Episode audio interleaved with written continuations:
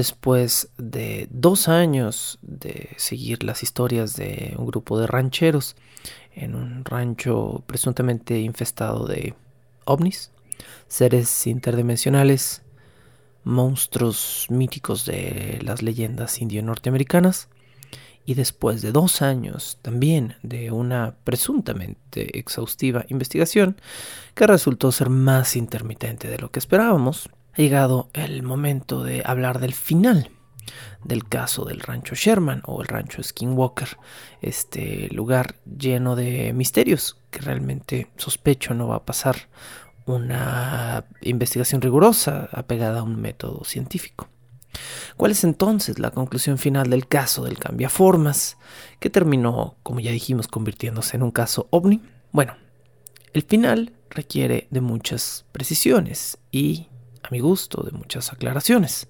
Por ejemplo, el libro de Hunt for the Skinwalker o Caza al Cambiapieles de Keller Inap hace múltiples afirmaciones que después son cuestionadas por otros autores que investigan el mismo caso y que no encuentran la misma información. Hay cuatro afirmaciones en particular que comenzaremos a analizar el día de hoy. Uno, los propietarios anteriores del rancho compraron en los años 50. 2. El rancho estaba abandonado cuando los Sherman lo visitaron por primera vez. Llevaba casi siete años abandonado, pero los propietarios anteriores visitaban la localidad. 3. Los dueños anteriores llenaron de cláusulas extrañas el contrato de venta de la propiedad, estipulando que no se podía excavar en el terreno, a menos que les avisaran antes. Y cuatro, una de las afirmaciones más sonadas, de las que ya hablamos antes, los Sherman encontraron todas las puertas de la casa del rancho con varios cerrojos extraños y resistentes que los hicieron dudar de por qué los dueños anteriores las habían puesto allí. La mayoría de estas afirmaciones, veremos, han sido mm, cuestionadas o citadas de manera negativa por otros libros o por otros testimonios de otros autores. Y de eso se trata nuestro episodio de hoy, cómo cierra el caso del cambiapieles. Bienvenidos a Bajo el Puente del Troll en un nuevo episodio de esta temporada número 15 de lo que llevamos en estos años de Bajo el Puente del Troll. Sí, ya son años que esto comenzó y pues parece que gracias a ustedes esto va a continuar tan bien o mejor que como iba. Episodio 5 de temporada Skinwalker Ranch, historias de la cuenca de Uinta y conclusiones sobre el caso. La primera afirmación cuestionada por eh, un autor es precisamente mm, la de los ocupantes anteriores del rancho. En este caso nos vamos a referir a un libro de 2010 escrito por el autor Frank Salisbury llamado, no muy seriamente, El desplante ovni. Bueno, Frank Salisbury nos dice que eh, los ocupantes anteriores del rancho Sherman eran Kenneth y Edith Myers, una pareja que no compró el rancho en 1950. Frank Salisbury ahonda en la investigación y descubre documentos de la posesión del rancho tan atrás como 1933. Por lo tanto, la primera aclaración del libro de Keller y Knapp ya es falsa, ¿sí? O al menos ya está disputada por otro autor que encuentra un dato distinto. Keller y Knapp nos dicen, el rancho fue comprado en los años 50 por dos viejitos. Frank Salisbury en 2010 nos dice, momento, el rancho era posesión de Kenneth e Edith Myers desde 1933, que sí, eran precisamente dos viejitos, pero ¿por qué la discrepancia en la fecha? ¿Por qué algo tan sencillo como un registro de propiedad que está abierto y que se puede investigar en un santiamén no es tratado con la seriedad o, la rigurosidad debida por Keller y Knapp? Entonces, Kenneth e Edith Myers son dueños del rancho a partir de 1933. Compran estos 160 acres y eh, parcelan la tierra, la, dividen para, para, plantar en su momento. Gart Myers es un ex neurólogo pediátrico que ahora ya está muerto, ya, ya falleció. Pero el doctor Gart Myers, al parecer, le dijo a Frank Salisbury que eh, su hermano Kenneth había muerto en 1987. Cuando digo su hermano Kenneth, por supuesto me refiero a Kenneth Myers. Entonces, esto es muy interesante. Frank Salisbury, el autor del desplante ovni, entrevista directamente al hermano del ya fallecido Kenneth Myers, el dueño original de la propiedad del rancho Sherman. Kenneth muere entonces en 1987. La viuda de Kenneth Myers, Edith Myers, es quien queda viva y se queda eh, en el rancho hasta 1992. Recordemos que el rancho se vende o se compra, o lo, lo compran los Sherman más o menos en 1994. Entonces, hasta 1992, Edith Myers estuvo viviendo en el rancho. Pues ya era Edith Myers una mujer muy mayor y obviamente no podía estar atendiendo un rancho grande, entonces no estaba sola en este rancho. Pero esto nos lleva a la segunda discrepancia del caso, que es que cuando los Sherman compraron el rancho, ellos dicen que el rancho llevaba 7, 8 años abandonado. Siendo que el hermano de la dueña anterior del rancho nos dice, no, mi, mi que, vendría siendo mi cuñada, vivió en el rancho hasta 1992. Entonces, cuando mucho, cuando mucho, el rancho estuvo abandonado dos, dos años y medio hasta su compra. Edith Myers, la, propietaria del rancho después de la muerte de Kenneth Myers, muere en 1994. Gart Myers, el hermano del propietario original, hereda este rancho y es él eh, actuando como a favor de también de sus hermanas quien decide vender el rancho a los Sherman. Ahora, sobre la tercera afirmación errada del libro de Casal Cambio Pieles. Las, las excavaciones. Eh, con respecto al asunto de excavar el rancho, Cart Myers solo estipuló en el contrato que retenía los derechos de petróleo para los vendedores. Entonces, es muy sombrío, es muy eh, morboso que los autores de Casa al Cambio Pieles, es decir, Keller y Knapp, en su libro digan, había condiciones sospechosas, ¿por qué no se podía excavar en el territorio? Mm, hay un misterio, seguramente hay un cráneo de vidrio de extraterrestres debajo. No, lo que Gart Myers aclara es que él les dijo que podían excavar en el territorio, pero que si en dado caso encontraban petróleo dentro de la propiedad, él, Gart Myers, retenía los derechos del petróleo, es decir, el precio que estaba dando por la venta de la propiedad era por la propiedad en sí y no por el derecho a excavar y encontrar petróleo dentro de la propiedad. Esta es una, eh, pues una precaución común en, contratos de, de, terrenos grandes, en descampados. ¿Qué tal si alguien pone un pozo petrolero en tu propiedad y se hace millonario y tú no recibes un peso de eso, ¿no? Entonces, y obviamente puedes decir, bueno, pues estás vendiendo la propiedad, sí, pero la estás vendiendo bajo un contrato específico. Entonces, la única cláusula, comillas, específica que se pudo haber puesto sobre la excavación de terreno era monetaria. Era si encuentran petróleo en, el, en este territorio, yo guardo los derechos de venta de ese petróleo. Pero si no, la propiedad es totalmente suya y úsenla como quieran. Bueno, eh, ahí está, ¿no? O sea, eh, creo que no hay, no hay, más que decir, pues, al respecto. Finalmente, sobre la cuarta afirmación con la que comenzamos el día de hoy, Gart Myers negó por completo que hubiera demasiadas cerraduras dentro de la propiedad, esto haciendo alusión, por supuesto, a la declaración posterior de Keller y de que la casa del rancho Sherman estaba totalmente llena de cerraduras extrañas, que todas las puertas estaban cerradas por dentro. La única aclaración que hace Gart Myers es que los dueños originales, es decir, su hermano y la esposa de su hermano, habían puesto cerraduras deslizantes en los armarios, pero lo curioso es que las habían puesto en el interior. Es decir, eh, esta es la única confirmación curiosa que tenemos del caso. Había pasadores en el interior de los closets, como si alguien en algún momento hubiera usado los closets para encerrarse o protegerse de algo o defenderse. Ahora, eh, sí suena extraño, sí suena curioso, también puede ser una mera precaución de invasión, ¿no? O sea, si se meten a tu casa, rápido vas, te encierras en el closet que tiene una puerta gruesa, le pones el pasador y desde ahí llamas a la policía. ¿sí? Puede ser algo muy, muy sencillo. O puede ser algo totalmente diferente que no nos estamos imaginando, pero no tiene por qué ser un evento sobrenatural. A lo mejor esto es una total imaginación mía que no tiene ningún fundamento, pero lo estoy pensando.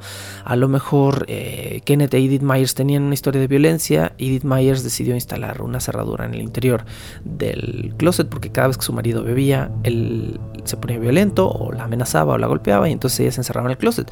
¿Suena terrible? Sí, suena más probable que hayan instalado las cerraduras por eso que por extraterrestres interdimensionales. Sí, también, ¿no? Entonces, no sabemos, y, Gart Myers no sabe precisamente por qué hay cerraduras en el interior de los armarios, pero esas son las únicas cerraduras que él dice que se habían agregado a la casa fuera de las normales, que son en chapas y puertas comunes y corrientes. Y finalmente, en una afirmación extra, una quinta, podríamos decir, que no se cuestiona al principio de este episodio, Gart Myers también afirmó que sus, eh, su hermano y su esposa jamás, jamás tuvieron perros guardianes grandes, cosa que Keller y Knapp afirman en casa al cambiapieles. ¿sí? O sea, Keller y Knapp están diciendo, oigan, eh, los dueños anteriores también tenían perros y los perros se volvían loquitos. Y lo mismo le pasó a Sherman. Y el, el hermano de, de Kenneth Myers dice, no, o sea, mi, hermano jamás tuvo perros en esta propiedad. Tuvieron alguno que otro perrito faldero, pero jamás tuvieron perros guardianes que anduvieran sueltos por la propiedad y no se volvían locos con nada. Y mi hermano y su esposa jamás tuvieron un problema o vieron nada extraño en esta propiedad. Bueno. Según el doctor Peter A. McHugh, de cuyas palabras voy a traducir una buena parte de lo que vamos a escuchar en este episodio. Este episodio surge a partir de una investigación posterior al libro que yo hago, eh, cuestionándome también muchas cosas. Y dentro del cuestionamiento que yo empiezo a hacer, me topo con algo muy curioso que les platico y les comparto para que sepan exactamente de dónde estoy tomando mi información comencé a buscar otros libros distintos al, libro que usamos como centro de la investigación de esta temporada y me topo con eh, este libro precisamente del que les estoy hablando, que es el Desplante OVNI, pero lo interesante es que dentro de los comentarios, dentro de las reseñas de la venta del libro en Amazon, me topo con las notas de este fulano, un tal Peter McHugh, escríbase M-C-C-U-E, McHugh, o sea, como con una doble C, pero una minúscula y otra mayúscula. Peter McHugh, no sé quién es, honestamente, no sé dónde sale este fulano, pero es un fulano que al parecer ah, se dedica como a leer libros de este caso, entre ellos el desplante ovni y Casa al pieles y otros que vamos a comentar el día de hoy. Y los contrapone y deja comentarios en Amazon para que la gente como que no se deje engañar por un libro y por otro, ¿sí? Entonces, esto me lo encontré en, el, en los comentarios de otro libro del que ya hablaremos más adelante, donde McHugh dice, oigan, este libro es uno de los peores del tema y es muy engañoso y les recomiendo que consideren estos y estos siguientes puntos. Entonces McHugh empieza en los comentarios de venta del libro de Amazon a dar una serie de puntos de contraposición por los cuales la gente no debería comprar ese libro porque no vale la pena pagar el precio, ¿no? Entonces me topo yo con esta reseña y obviamente mi curiosidad natural me llevó a investigar algunas de las afirmaciones de McHugh y a contraponerlas precisamente como él dice con lo que dicen los otros libros. Y es de ahí de donde surge este último episodio y cierre de temporada, donde nos abocamos a desmentir algunas cosas o a cuestionar algunas cosas finales en el caso. Entonces, McHugh, dentro de estos comentarios, nos dice que eh, en Hunt for the Skinwalker, en el libro que fue central en nuestra temporada, hay, él encuentra, en comparación con otros libros u otros estudios, algunas rarezas, algunas, eh, algunas discrepancias sobre las afirmaciones del territorio. Y entonces volvemos a Gart Myers y volvemos al autor del desplante ovni, que es Frank Salisbury. Al parecer, Gart Myers, el hermano del propietario original del rancho Sherman, antes rancho Myers, supongo, le dijo a Frank Salisbury, el autor del desplante ovni, que había estado cerca de su hermano y de su cuñada durante los últimos años en el rancho. Y él dice que al menos en los últimos años en los que la pareja estuvo ahí, digamos desde el 87, 86, 87 que muere el hermano de Gart, hasta el 92 que muere su viuda, Gart Myers afirma que, eh, y cito, aquí no hubo nada inequívocamente, absolutamente nada que sucediera mientras ellos, refiriéndose a su hermano y a su cuñada, vivieron allí. Esto lo cita el libro de Frank Salisbury, El desplante ovni, en 2010 en la página 219. Cuando Gart Myers era adolescente, él dice haber trabajado en el rancho de su hermano durante tres veranos, tres añitos. Y durante esos tres años, él tampoco vio absolutamente nada. En un correo electrónico que le manda en noviembre de 2010, Frank Salisbury le explica a McHugh, que es el fulano de, que está haciendo estos comentarios, que él estuvo un par de semanas visitando la cuenca de Uinta con otro autor que es Jacques Vallée. Eh, escríbase como Valle, pero con doble E, ¿sí? Jacques Vallée. Jacques Vallée, al parecer, investigándolo, es otro autor que está interesado en el fenómeno ovni. Entonces Frank Salisbury en 2010 junto con Jacques Vallée van a la cuenca de Uinta y hacen lo mismo que dicen haber hecho eh, Kelly para redactar Skinwalker, eh, Hunt for the Skinwalker. Van y entrevistan a un montón de personas que colindan o que coinciden en territorio con el territorio del rancho Skinwalker. Entre ellos se topan a un fulano que se llama John García. John García es el falso Mr. González de Hunt for the Skinwalker. Eh, ese es uno de los, de los testimonios que leímos en uno de los episodios anteriores, que les dije que era ah, con un nombre falso y que era un tal Mr. González o señor González. Su verdadero nombre es John García. Bueno, Salisbury y Jacques Vallée van y encuentran también a Mr. González y le hacen preguntas similares a las que le hicieron los otros autores, pero se dan cuenta de que de alguna manera sus respuestas son mucho menos morbosas, mucho más ligeras que lo que los otros autores ponen en el libro. El hijo de John García les da también testimonio durante esta ocasión a, Frank Salisbury y a Jacques Vallée. Y el hijo de Mr. González, o el señor García en este caso, por eso le pusieron ese nombre falso, explica que cuando era un adolescente, cuando él también era joven, trabajó para Kenneth Myers, es decir, él trabajó dentro del Skinwalker Ranch, antes de que fuera el Skinwalker Ranch, y que lo conoció bastante bien. Y no vio jamás en los años en los que trabajó en el rancho absolutamente nada extraño. Entonces, estas, estas eh, aclaraciones son muy interesantes para mí. ¿sí? Esto de alguna manera desmiente o por lo menos desprestigia muchísimo el libro que tuvimos como fuente esta temporada. Si Keller Knapp ya nos mintieron en cinco o seis cosas, el rancho no llevaba desocupado siete años cuando los Sherman llegaron ahí y la propiedad no estaba en total caos y no estaba destrozada. Los propietarios anteriores, Kenneth e Edith Myers, no compraron el rancho en los años 50, lo ocupaban desde 1933 y de 1933 a 1992 que muere Edith Myers, no hay un solo reporte, un solo registro, una sola emergencia ovni sobrenatural con hombres lobo, con luces interdimensionales en todos esos años, que son 60 años, casi 60 años, 59 años, no sé, no sé matemáticas, pero casi 59 años me parece en mi matemática rudimentaria, donde no hay información negativa del caso. Los dueños anteriores solo tenían cerraduras extrañas dentro de los closets. No sabemos por qué. Esa es la única afirmación que parece ser mm, remotamente cercana a, lo que Keller y Knapp nos dicen en casa al pieles. Y finalmente, los Myers jamás tuvieron perros guardianes que se preocuparan por situaciones dentro de la propiedad. Kenneth Myers jamás vio nada, Edith Myers jamás vio nada, vivió en la propiedad hasta 1992. El hermano de Kenneth Myers, Gart Myers, jamás vio nada después de haber trabajado tres años seguidos en el rancho.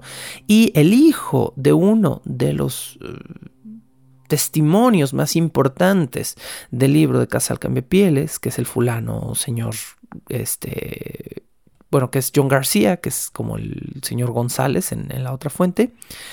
También trabajó un par de años en el rancho Sherman, o aquel entonces rancho Mayer, y no vio nada. Con esto tenemos nada más para empezar el capítulo de hoy, irnos dando cuenta de que muchas de las cosas de este caso son cosas que se tienen que tomar con un enorme, enorme grano de sal. Bajo el puente del troll.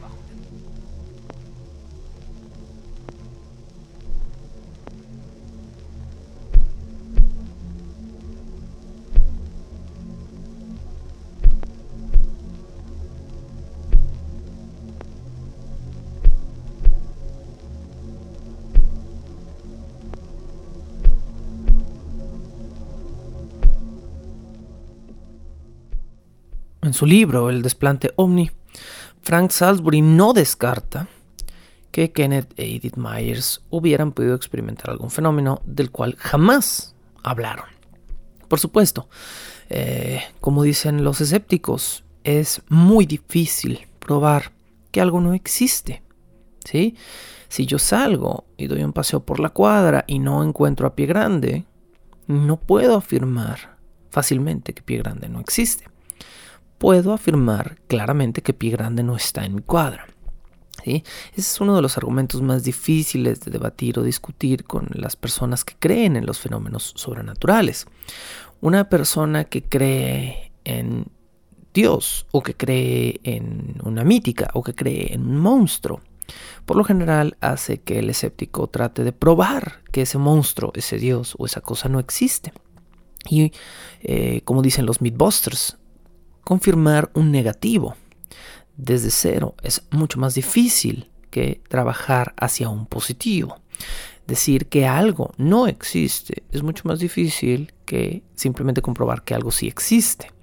Entonces, eh, desde esta perspectiva, Frank Salisbury dice, bueno, no podemos descartar la posibilidad de que Kenneth e Edith Myers avistaran algo, vieran algo, vivieran algo sobrenatural o extraterrestre o interdimensional en su rancho, pero no existe ninguna afirmación ni ninguna prueba, ni de parte de ellos, ni de parte de Gart Myers, el hermano de Kenneth Myers, ni de parte de ninguna de las personas que trabajaron para ellos en diversos años en el rancho. Ahora, Frank Salisbury también afirma que habló con Terry Sherman, el mismísimo, eh, podríamos decir, personaje central de esta temporada. En el capítulo 8 de su libro El desplante ovni, Frank Salisbury refiere a haber tenido largas conversaciones telefónicas con Terry Sherman. Terry Sherman, según el testimonio de Frank Salisbury, sostiene que muchas de las cosas descritas en el libro de Casa al Cambiapieles de Keller y Knapp son una versión alterada de su propia experiencia. Es decir, el mismo Terry Sherman está diciendo, sí, hay ciertas cosas de las que yo hablé con estos autores, pero la forma en la que yo se las dije no es como aparecen en el libro. Frank Salisbury también afirma que Sherman apoya la versión de Gart Myers de los hechos del rancho. Es decir, el mismo Terry Sherman, según testimonio de Frank Salisbury, está diciendo, no, no había demasiados pasadores, no, la propiedad no estaba terriblemente abandonada cuando llegué, no, o sea, muchas de las cosas que Keller y Knapp sí están afirmando el mismo Terry Sherman se las está desmintiendo a Frank Salisbury. Al hablar con Frank Salisbury, Terry Sherman sí se mostró cauteloso por ciertas cosas que habían ocurrido en el rancho. Pero lo que le dijo, junto con la información que le da a Junior Hicks y, eh, junto con la información que tenemos en los artículos y junto con la información de otras cosas, según Frank Salisbury, es efectivamente un testimonio de una persona que tuvo algunos encuentros con fenómenos extraños, si no sobrenaturales. Es decir, Salisbury está diciendo, hablé con Terry Sherman, y Terry Sherman no suena tan absurdo ni tan exagerado como el otro libro, pero sí afirma ciertas cosas que son parte de la historia y que sí parecen haber sido pequeñas experiencias extrañas durante su estancia en el rancho. Bueno, eso, eso desde mi perspectiva escéptica suena todavía mucho más interesante que la exageración. Si un hombre me puede comprobar que vio una esfera de luz flotando en el cielo, por muy inconsecuente que sea, es muchísimo más interesante que si un hombre trata de convencerme de que vio una maldición india, milenaria y mística en su propiedad, que luego se convirtió en un portal interdimensional. Son, son dos cosas muy distintas. Ryan Skinner, ahora introducimos a este programa, a este cierre de temporada, otro nombre. Ryan Skinner es otro autor que también ha buscado, quisiera decir investigar, pero voy a usar un término más adecuado, ha buscado lucrar con los fenómenos de la cuenca de Uinta. Ryan Skinner es un autor joven que escribió el libro Path of the Skinwalker, el camino del cambiapieles. Este es el segundo libro más famoso en este caso. ¿sí? Eh, si el primero es Hunt for the Skinwalker y es por eso que decidí tomarlo. A lo mejor algunos de ustedes están preguntando, bueno, ¿por qué tomar un libro que parece estar tan lleno de equívocos? Precisamente por eso, para juzgarlo, para ponerlo en tela de juicio, para ponerlo en alto y decir, bajo esta luz se ve bien, pero bajo esta otra se ve mal. Precisamente por eso escogí ese libro porque es el más famoso, pero no debería serlo. Bueno, el segundo libro más famoso de este tema es Path of the Skinwalker, escrito por Ryan Skinner. Ahora, Skinner es un ferviente creyente del fenómeno ufológico y es una persona que declara que él mismo ha sido abducido y que ha tenido múltiples contactos extraterrestres. Obviamente, todas estas abducciones y contactos sin una sola prueba de por medio. Bueno.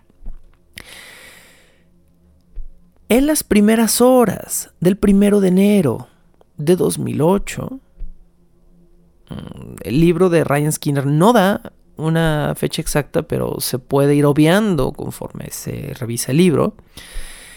Ryan Skinner y la que iba a ser su futura esposa, Irina, se supone conducían por la carretera interestatal 70 de Utah, cuando dicen haber visto ambos, o al menos dice Skinner que ambos en su libro, una luz de color rojo rubí siguiéndolos a gran velocidad por la carretera. La pareja después de un rato se detuvo en su auto de alguna manera para dejar que esta luz los alcanzara o los pasara en la carretera. Pero al detenerse, Ryan Skinner dice haberse topado con tres entidades, tres seres que se dirigieron hacia ellos provenientes de la luz. Ellos, al ver esto, al ver que tres personas o criaturas a media carretera en la, en la madrugada se dirigían hacia ellos, se paniquearon y arrancaron su vehículo y escaparon por la carretera interestatal 70 de Utah. Pero la bola de luz roja comenzó a perseguirlos nuevamente. Eventualmente, Ryan Skinner y su novia entraron a un área de descanso y comenzaron a alertar a los camioneros que estaban cerca, que estaban muy probablemente dormidos en sus camiones o gente que estaba a esas horas de la madrugada pitando el claxon de su carro. Ryan Skinner entonces comenzó a, a, pitar el claxon del carro desesperadamente para ver si alguien salía del área de descanso, que me imagino que debe haber tenido un pequeño restaurante, un baño, algo así pero nadie salió a asistirlos. El área de descanso estaba bastante abandonada y aunque había un par de camiones, no había, según Ryan Skinner, camioneros cerca. La luz que los estaba siguiendo, al ver que se habían tenido cerca de una zona poblada, se desvió hacia una loma y desapareció detrás de esta loma.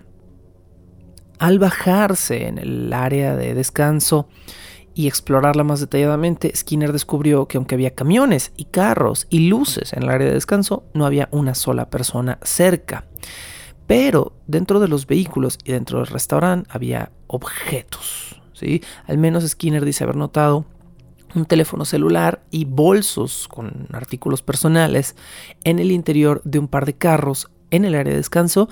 Los carros tenían las puertas y o las ventanas abiertas como si hubieran estado ocupados previamente, pero habían sido abandonados por completo.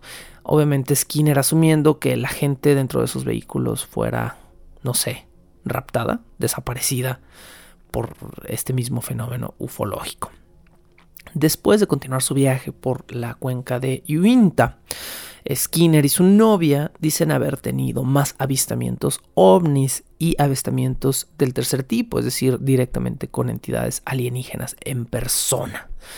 Según Skinner y según su libro, ellos capturaron algunos fenómenos de este tipo, que son fotografías de luces, básicamente, y después continuaron por la carretera varias horas conduciendo, pero dicen haber experimentado una pérdida de tiempo o tiempo perdido, que es un fenómeno muy común presuntamente en las abducciones alienígenas. Crees que vas manejando, de repente volteas, ves tu reloj, son las 6 de la tarde, 5 minutos después lo vuelves a ver y son las 8 de la noche y no sabes dónde estuviste las dos horas anteriores, ¿no? Entonces, Ryan Skinner es eh, un arquetipo de autor ufológico, ¿sí? Ha tenido todas las experiencias, ha tenido todos los sucesos, no puede comprobar ninguno, no tiene pruebas de ninguno, pero está obsesionado y convencido de que se tiene que dedicar a eso porque lo ha experimentado de alguna manera. Skinner, después, días o meses después de esto, descubrió que lo que había sucedido esa noche había sucedido cerca del territorio del rancho Skinwalker. Ahora, cerca es relativo, porque investigando un poquito, al parecer, donde Skinner afirma haber sido afectado por este fenómeno y donde está el rancho Sherman, hay 70 millas, 70 millas, es decir, como unos 95 kilómetros, haciendo así a, grosso modo una conversión, unos 95 kilómetros de distancia entre donde Skinner afirma haber experimentado esos fenómenos y donde está el rancho Sherman el rancho Skinwalker. A partir de ese momento, Skinner se obsesiona con lo paranormal y al escuchar la fama del rancho, eh, dedica todo el resto de sus días a escribir ese libro, que es muy malo, el Path of the Skinwalker. Y eh, su obsesión, al parecer, terminó en la ruptura con su novia Irina, quien ya no es su pareja, porque pues, el vato se volvió loquillo aquí con este rollo, ¿no? Entonces, bueno, tenemos a un autor joven, totalmente obsesionado con un fenómeno que de alguna manera vemos fuerza las cosas para que cuadren. ¿no? Estoy a 90 kilómetros de distancia de donde pasó el lugar, pero en el libro digo que sucedió cerca, muy cerca de ese lugar que me obsesiona y que seguro está relacionado el fenómeno que yo estoy experimentando con lo que a mí me pasó. Bueno, o con lo que pasó en Skinwalker Ranch. E, eso ya desde ahí nos marca una falta de criterio ¿no? por, por parte del autor. Skinner al parecer ha realizado múltiples viajes a la cuenca de Uinta, pero lo más curioso es que en su libro solo habla de uno o dos de ellos. No es un libro muy extenso, son 170 páginas el libro de Path of the Skinwalker. No es tampoco un libro donde en 170 páginas solo valga la pena escuchar dos relatos y se supone que has realizado múltiples viajes y en todos o en casi todos has tenido encuentros extraños o extraterrestres. Bueno, según Skinner, durante su primer viaje se encontró con alguien a quien él llama en su libro Ian Borden, aunque eh, al parecer es un seudónimo también de un hombre llamado Ryan Burns. Bueno, según Skinner, él y Borden conducen juntos hasta un territorio remoto en la cuenca de Uinta. Se colocan a poca distancia del rancho Skinwalker y allí experimentan, pero no graban ni registran, una extraña voz mecánica que les habla desde el cielo. Ven luces rojas, luces blancas, luces azules parpadeantes. No sé si los estaban arrestando, a lo mejor sí, porque eran luces rojas y azules. De hecho, dentro del libro, Skinner dice que eh, pensó que los estaban arrestando, realmente, o sea, eh, pensó que era la policía nativa local y después de un rato las luces se apagaron, la voz mecánica cesó. Todo esto suena como un arresto, honestamente, si me lo preguntan a mí, ¿no? O sea, de repente empiezo a oír una voz así de, no, Dios se mueva, desde un, un, este, megáfono, y luego ves luces rojas y azules, pues te están arrestando, ¿no? Pero bueno, según Skinner, no es el caso, ¿sí? Ahora, eh, Borden, eh, o a quien él llama Ian Borden, quien sospechamos es Ryan Burns, se preocupa por esto y lo abandona, es decir, se va en esa ocasión y Skinner allana dentro del territorio del rancho Skinwalker, es decir, se mete sin permiso al territorio y dentro del territorio dice haber visto una esfera de luz que trató de grabar en video, pero no logró grabarla en video porque estaba aterrorizado. Eh, bueno, o sea, como nuevamente vamos a ver este, este mismo tipo de excusas que ya vimos antes, como con la investigación directa de, de Nitz en el rancho Skinwalker, ¿no? Donde es como, estaba a punto de registrar el fenómeno cuando entonces me acordé que no había sacado mi cena del microondas. Y se repite. Ahora, ¿por qué estamos mencionando que Ian Borden es probablemente Ryan Burns? Bueno, Ryan Burns es nuestro nuevo nombre de este segmento. Ryan Burns es otro autor que escribió el libro Skinwalker and Beyond en 2011. En el capítulo 6 de su libro Skinwalker and Beyond, al parecer Ryan, perdón, eh, Ryan Burns describe el mismo evento que Ryan Skinner está describiendo en su libro. Por eso, al parecer, eh, Ian Borden en realidad es Ryan Burns, porque están describiendo el mismo evento. Pero el relato de Burns es muy diferente del de Skinner. Nuevamente encontramos estas enormes discrepancias.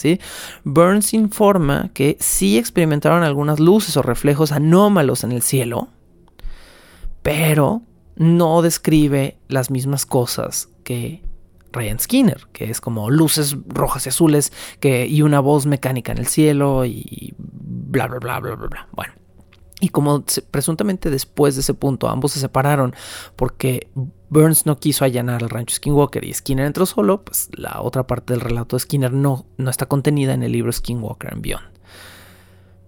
Skinner regresa, después de esta primera visita, regresa a su casa en Wisconsin. Les dije que solo relataba dos fenómenos Skinner en su libro.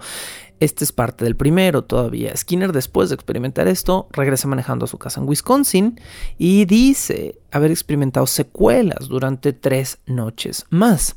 Dice haber experimentado eh, golpes o sonidos extraños en su casa, específicamente golpes la puerta, ¿no? Como si alguien estuviera tocando en la propiedad y él iba, abría la puerta y finalmente no había nadie ahí.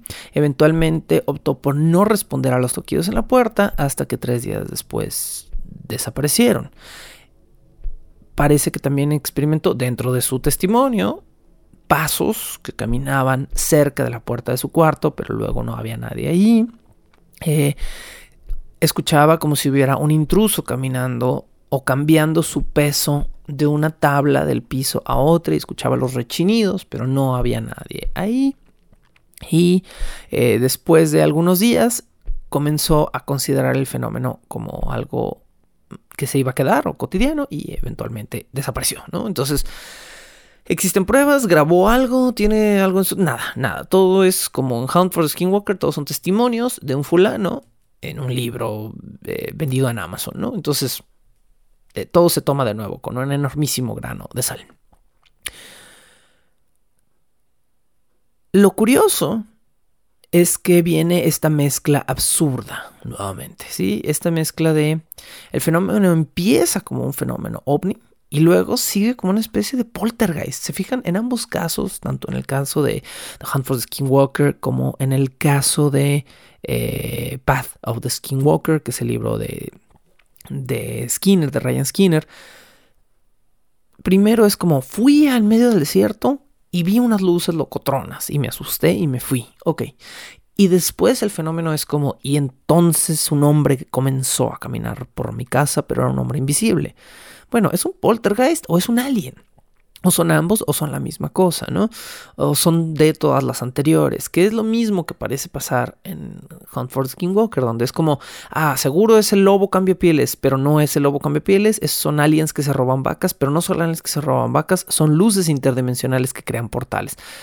Bueno, ¿cuáles? ¿No? O sea, ¿cuáles? Ahora, les dije que eran dos casos de Skinner. En el segundo caso, Skinner, después de estos fenómenos, vuelve a visitar la cuenca de Uinta, esta vez con su hermano Tyson Skinner. Y ambos instalan un pequeño campamento en una zona, en la misma zona donde Ryan Skinner dice haber estado con el famoso Ian Borden, quien probablemente no es Ian Borden, que sea el otro Ryan, Ryan Burns. Y él y su hermano acampan una noche en cercana, cercanos al territorio del rancho. Después de un rato, Skinner dice que su hermano se sintió mal y que habían salido a investigar, pero que su hermano tuvo que regresar porque se sentía enfermo a la cabaña, bueno, a la, a la, al campamento que instalaron, a la tienda, me imagino. Y entonces, por supuesto, todo lo que describe Ryan Skinner a continuación lo hace sin ningún testigo de por medio, es el único testigo él y no registra nada, ¿sí? Entonces, Skinner dice que eh, se encontró con una criatura parecida a un hombre lobo o a un lobo y le empezó a gritar a su hermano por walkie-talkie. Y entonces Tyson lo escuchó y Tyson le dijo, aquí en torno a la tienda de campaña también hay algo, pero no me atrevo a salir a verlo. Y entonces Skinner, asustado por el hombre lobo que dice haber visto y asustado por su hermano, regresa corriendo a, a la tienda.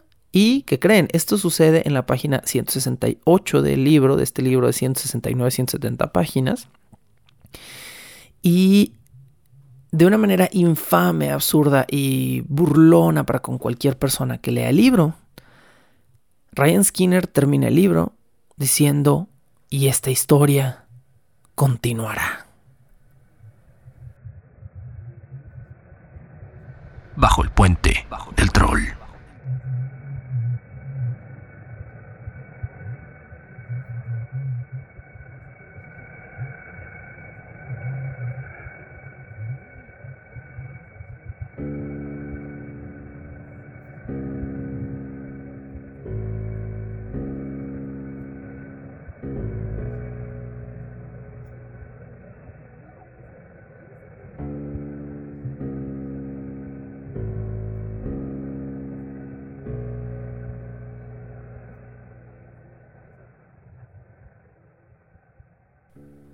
Personas que hayan realmente pagado por el libro Path of the Skinwalker se habrán sentido terriblemente engañadas por el contenido y el final del mismo porque, como podemos ver, este final es irrespetuoso para cualquier lector decente. Estás leyendo un libro que afirma ser una investigación de campo sobre un fenómeno ufológico y de repente con un relato de hombres lobo, el autor dice, ah, ¿qué crees? Luego te cuento el final, compra la segunda parte del libro.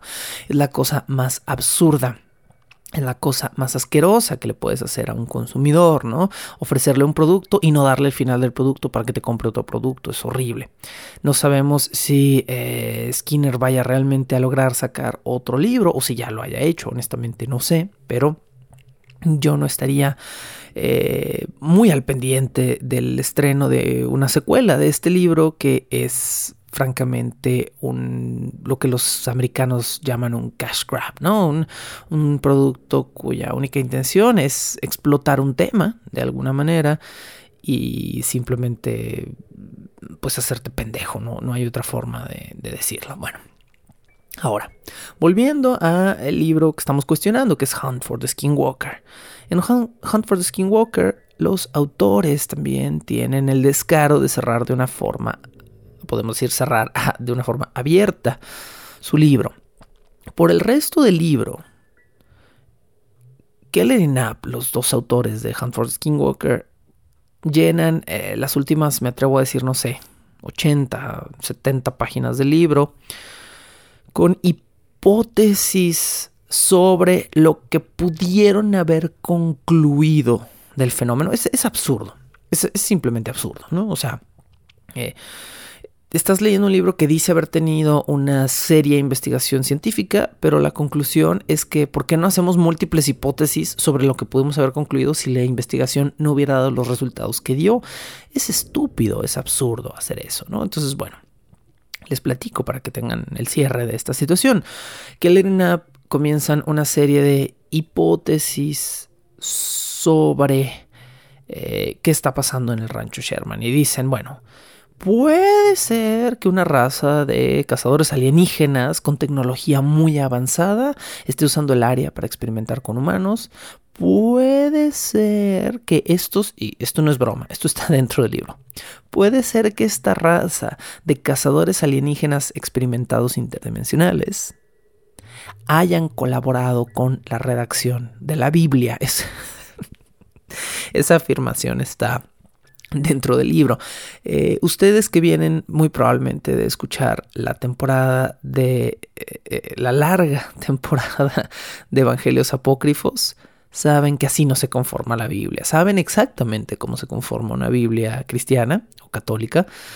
Y no tienen la más mínima duda ni preocupación de que haya extraterrestres involucrados en el proceso. Entonces, bueno, me parece muy graciosa esta, esta afirmación.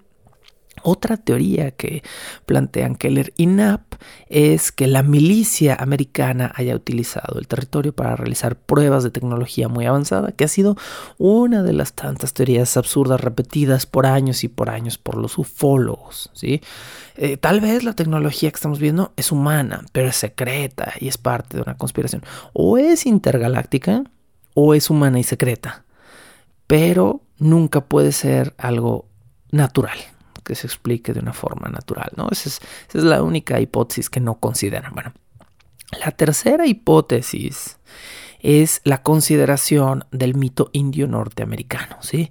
¿Qué tal si las tierras de, la, de, Utah, de la cuenca de Uinta, realmente, realmente están afectadas por el poder del mito y la leyenda?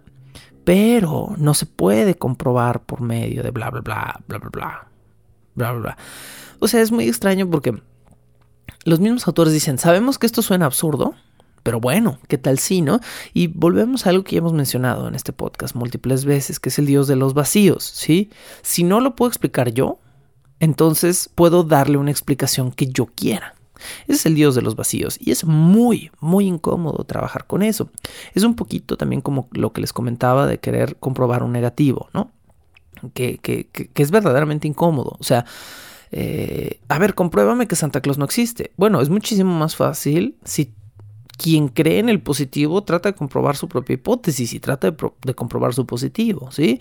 Comprueba que si lo hace. Ah, no puedo. Ok, entonces, ¿por qué asumir que si lo hace? ¿sí? Si automáticamente el no poder comprobar algo te da un negativo, ¿por qué asumir que ese negativo es un positivo? A menos que tengas una estadística detrás.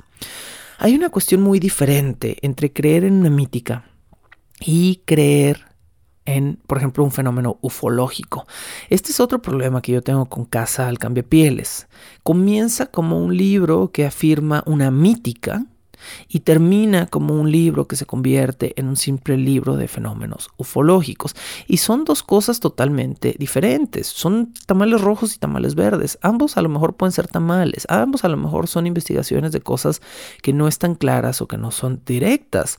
Pero ¿por qué combinar una cosa con la otra? ¿Sí? Esto es, esto es lo que yo me pregunto. Sí, tenemos una cuestión mítica. Sabemos que la mítica de una cultura antigua es una explicación rudimentaria de un fenómeno natural. Sabemos cómo funciona la mítica a lo largo de toda la antropología humana. Entonces, ¿por qué afirmar que hay algo más ahí? Pero si ahora el fenómeno de repente es algo ufológico, bueno, no vamos a descartar la matemática detrás del fenómeno ufológico. ¿Estamos solos en el universo? Muy probablemente no. ¿Estamos cerca de otra especie inteligente con capacidad de viaje intergaláctico en el universo? Muy probablemente la respuesta es tampoco. ¿Sí?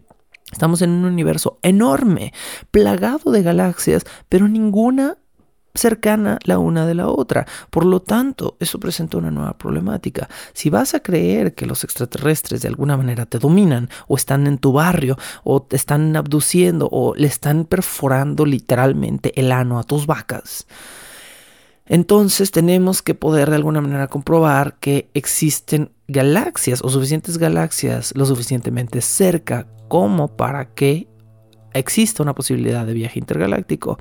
Y siempre podemos abrir el terreno de la posibilidad, siempre podemos decir, ah, pero hay otras especies que a lo mejor tienen una tecnología que nosotros no tenemos, bla, bla, bla, bla, bla, bla, bla. Y jugar a ser Arthur C. Clarke y jugar a ser autores de ciencia ficción pero eso no cuadra con lo que estamos viendo y observando a través de nuestros telescopios más poderosos a través de la Tierra. Estamos muy lejos y la probabilidad estadística de que en tanto espacio estemos cerca de otra civilización tanto o más avanzada que la nuestra es terriblemente baja. Entonces mi pregunta es ¿por qué mezclar chile con mole? Pues ¿por qué decir, bueno, esto podría ser un fenómeno indio norteamericano convertido en realidad, o podría ser un fenómeno ufológico, no sabemos cuál, pero estamos más tranquilos con cualquiera de estas dos explicaciones irracionales que con cualquier posible explicación racional o con el hecho de que haya 60 años de testimonios de perfecta normalidad en un terreno, un año y medio de testimonios de anormalidad y de repente estamos interesados en esto. ¿Por qué? Porque comprueba nuestra teoría de que ya existe algo. Recordemos que Keller y Knapp que ambos autores son dos autores abocados a confirmar el fenómeno ovni por medio de testimonios y presuntas abducciones y bla, bla, bla. Bueno. Kellenab nos dicen que la teoría de los seres dimensionales o los seres extraterrestres está respaldada por la teoría del hormiguero. Y pues, por supuesto les explico a continuación la teoría del hormiguero. La teoría del hormiguero dicta que si un grupo de seres humanos que se consideran más inteligentes y más avanzados que las hormigas dentro de su concepción social, van a construir un centro comercial en un terreno, pues no sé, en un descampado, en un despoblado, no van a ir y a explicarle a las hormigas lo que va a pasar van a comenzar a construir, las hormigas eventualmente van a notar vibraciones o perturbaciones en su terreno y eventualmente van a ser totalmente aniquiladas de su hormiguero por una excavadora porque van a echar cemento exactamente en donde se encuentra el hormiguero. En ningún momento los humanos van a considerar presentarse con las hormigas, reubicar a las hormigas o explicarles la situación. Simplemente van a hacer lo que tienen que hacer y si es necesario van a destruir lo que tienen que destruir. Esta teoría se utiliza para explicar en fenómenos ufológicos la posibilidad de que los ovnis nos consideren, los ovnis no, los extraterrestres más bien, nos consideren hormigas a nosotros. Nosotros entonces somos las hormigas en esta metáfora. Estos ovnis son los constructores del estacionamiento. Estos, estos seres, digo ovnis, son objetos voladores, pero bueno, pues porque lo que es el caso, pero en realidad sería referirnos a ellos como extraterrestres. Estos extraterrestres son una entidad tan avanzada que no nos considera una entidad pensante. Y estas aperturas presuntas de portales interdimensionales y estos avistamientos de luces y estos animales sobrenaturales extraños que se están viendo en la cuenca de Ointa en realidad son consecuencias de un plan extraterrestre tan avanzado que no podemos entender y que ellos no se van a molestar en explicarnos. Esta misma teoría se explica también desde la perspectiva de una proximidad menor. Es decir, entre las hormigas y los humanos se considera que hay una brecha intelectual enorme. ¿Estaríamos tan lejos de otras eh, especies extraterrestres? Bueno, los autores que leen App nos dicen, ok, piensen lo mismo con un grupo de primates, ¿sí? Los primates, nosotros somos primates racionales, hay primates menos racionales o no racionales en otros grupos de primates en la Tierra. Si nosotros vamos a deforestar una parte completa de un bosque, de una selva, perdón, le vamos a comunicar a este grupo de primates, les vamos a enseñar lenguaje de señas para comunicarles que vamos a deforestar su selva o vamos a deforestar la selva y esperar que salgan corriendo, ¿sí? Entonces lo que nos dicen al final de Hunt for the Skinwalker es aunque nosotros estuviéramos apenas a un paso atrás, a un 2% de diferencia genética de esta otra especie extraterrestre, probablemente esa otra especie extraterrestre, si se considerara social e intelectualmente superior, no nos explicaría la actividad de nuestro terreno. Por eso, o al menos así justifican este tipo de intromisiones cuando se dice que vienen de una fuente extraterrestre. Estos seres se consideran demasiado inteligentes como para tener que explicarnos a nosotros las cosas que estamos viendo. Existe un último reporte, que es con lo que ya vamos a cerrar esta temporada por completísimo. Existe un último reporte extraño o presuntamente sobrenatural relacionado con el caso Sherman. Esto sucedió en 2002. Y digo relacionado con el caso Sherman porque en realidad no sucedió dentro. Volvemos a, este, a esta cuestión que hacía, hacía el, otro autor, este, Ryan Skinner, de decir, esto sucedió muy cerca de este territorio, cuando no sucedió en el territorio. Pues si no sucede en el territorio, no es parte del mismo territorio ya, ¿no? No, no trates de relacionarlo para cobrarte la fama del lugar. Bueno, Hace 19 años, es decir, en febrero del año 2002, estamos ahora en enero de 2021, más o menos hace unos 19 años, eh, sucedió que apareció un círculo de hielo en las aguas de un estanque cercana al noreste de un rancho de Utah. No, repito, no el rancho Sherman, no el rancho Skinwalker, otro distinto. Es la cuenca de Uinta, es Utah, pero no es el mismo rancho. Bueno, eh, pueden investigar esto, pueden ir a buscarlo en internet, es muy sencillo encontrar esta información. Eh, si simplemente ponen círculo de hielo Utah o Uinta Base, se van a encontrar con las fotografías, que son de las fotografías más recientes de los casos de la cuenca de Uinta, ¿no? Entonces, bueno, les repito, tienen igual 19 años de antigüedad. Entonces, eh, las fotografías muestran mm, un círculo efectivamente de hielo. Ahora, hay que aclarar, cuando digo un círculo de hielo no me refiero a un disco o a un plato. Si se están imaginando como un iglú, así como un círculo, un disco de hielo, no, eso no es a lo que me refiero.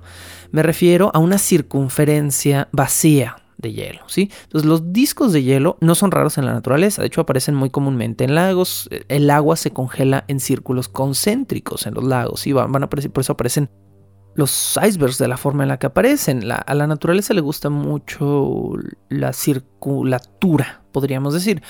Eh, la circulatura y la redondez. El agua en gravedad cero se vuelve eh, una esfera redonda, ¿no? Porque es la forma más eficaz en la que físicamente se puede contener a sí misma y transportar a sí misma.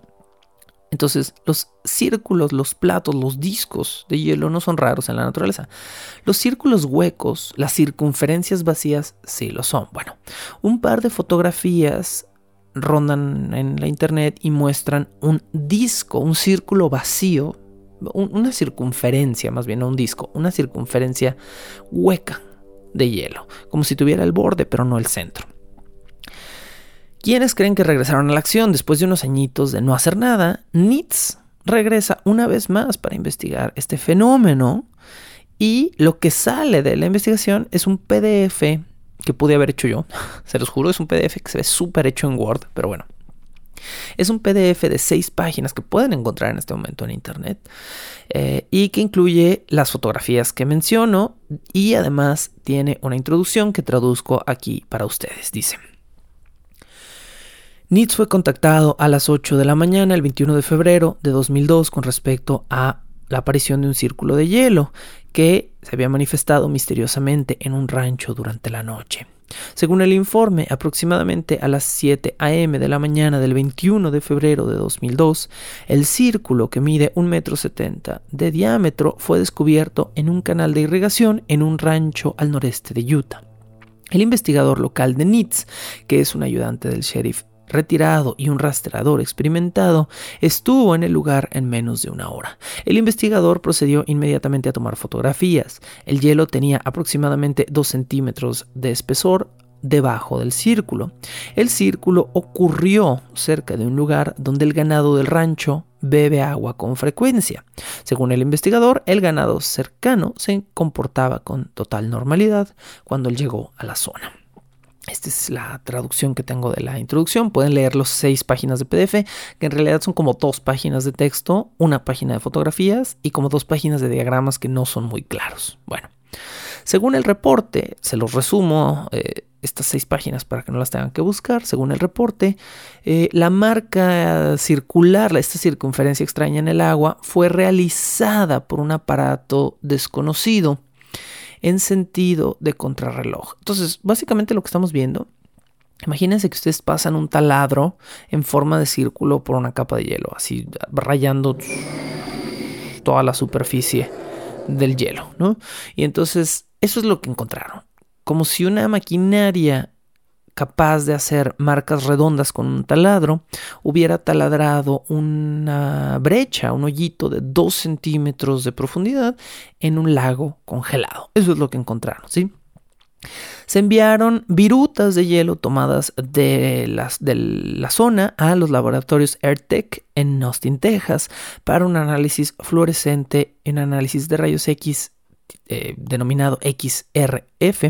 El análisis XRF se supone es un análisis que puede detectar elementos desde, eh, o sea, es decir, busca elementos de la tabla periódica dentro de, de, un compuesto, ¿no? Entonces, si tiene, no sé, si tiene hierro, si tiene uranio, si tiene algo radioactivo, si tiene algún metal pesado, dentro del hielo lo va a encontrar.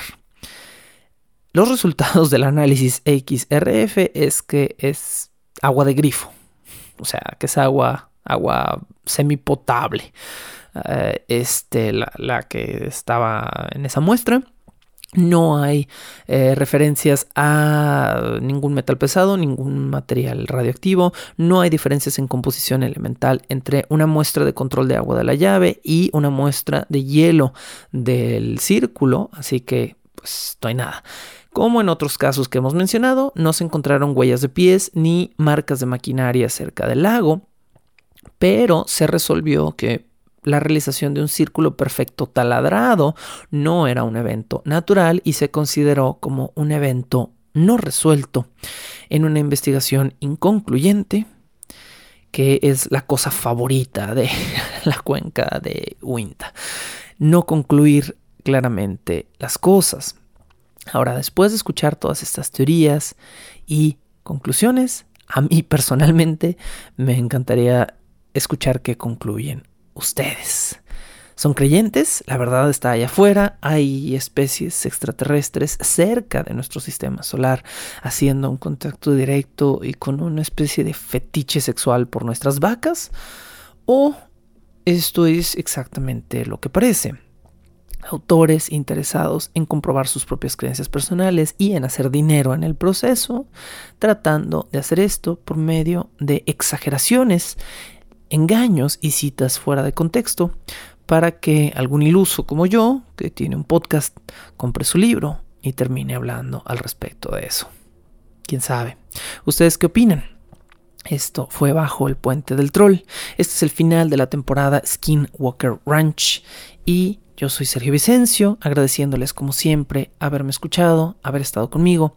Agradezco como siempre sus enormes apoyos y les platico que muy pronto comenzamos la temporada de la expedición Donner, como ya les había mm, comentado en otra ocasión.